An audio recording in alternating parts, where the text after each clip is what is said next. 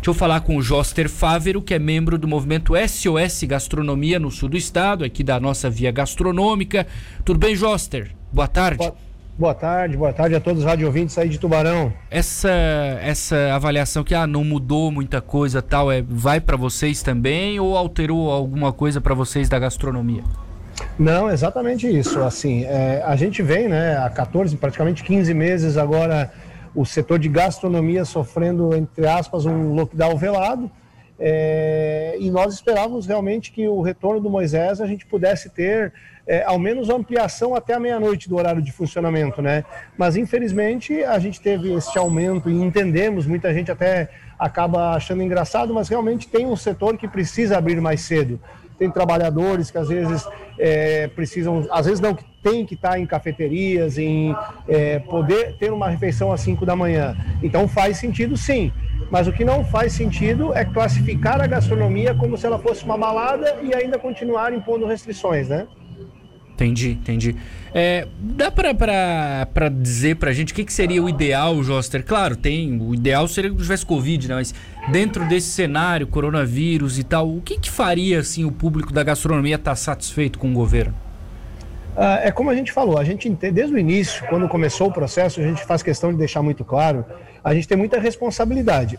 E a gente entende a dor do setor de eventos, que é muito mais afetado que a gente, e a gente entende também a dor do setor é, de shows, né, noturnos, baladas especificamente. A gente entende isso, mas nós trazemos a discussão que gastronomia tem que ser tratada separadamente. Uma pessoa que vai num restaurante, sentar com a família, comer, é, porque a gente passou por vários momentos, não poder vender bebida até as 18, fechar às 10, é, ficar fechado por mais de 90 dias, e isso fez o setor entrar praticamente em colapso hoje. Até o momento, as informações do segmento é que nenhum uh, empreendimento gastronômico chegou a 60% do que faturava antes da pandemia.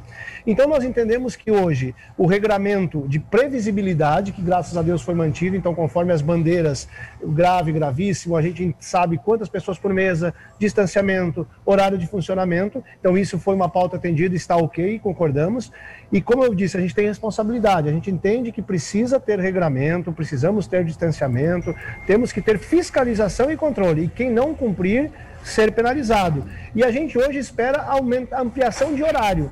Para a gente, a limitação de horário é hoje o principal problema. Então, a gente defende é a, o fim da limitação de horário. Essa é a nossa grande briga. Por quê? Porque você evita aglomero de pessoas para buscar ser atendidas, em, porque é, hoje, na prática, 22 e 30, as contas, as comandas, as mesas são fechadas, porque se 11 horas passa a fiscalização e você tem gente dentro do seu estabelecimento, você pode ser fechado. Tá. Então ninguém quer correr o risco de ser fechado. De todos os regramentos que aí estão colocados hoje, o que satisfaria, falando em regramento, né, seria não ter limitação de horário com todas as outras regras mantidas. Tá. É, digamos assim, ah, não tem mais limitação de horário, mas a bebida alcoólica tem que vender até 11 da noite. E aí não adianta, então. Tem que cair não. também a limitação de venda de bebida. Exato, porque a, a, a gente participou, pôde ter um. Uh, tivemos uma participação de debate junto ao COIS, né? Tá. E, e, a argumentação que o COIS levanta, ela não tem fundamentação científica, ela tem uma questão do, do achismo, e aí isso ficou muito claro, e a gente fala com total segurança e sem medo, das, o achismo dos técnicos que, a, partir do momento que as pessoas estão do lado, estão bebendo, relaxam na questão de segurança. Não é de todo um argumento refutável, tem umas, partes de verdade. Mas quando nós falamos de pessoas que coabitam, por que você não vai para um restaurante com um estranho? Você não senta numa mesa para uma refeição com uma pessoa que você nunca teve um contato antes. Ou são colegas de trabalho e coabitam no mesmo espaço 8 a 10 horas por dia, ou é um familiar. Então, o nosso entendimento é que a, o setor já foi muito massacrado nesses últimos 14 meses, muitos fechamentos, muitas falências, muitas demissões, e que agora é o momento de, como responsabilidade, deixar que a gente possa vender o nosso mix, incluindo as bebidas alcoólicas, e sem limitação de horário e sim com distanciamento, limite de ocupação das casas, limite de ocupação de pessoas por mesas, tudo isso nós estamos de acordo. Mas o horário é que hoje, porque é, basicamente é, em noites que você está tendo um movimento um pouquinho melhor, quando o pessoal começa a aproveitar o estabelecimento, você chega para fechar a conta. Sim. Então só ali você já limita em torno de 40% o seu faturamento da noite. Perfeito.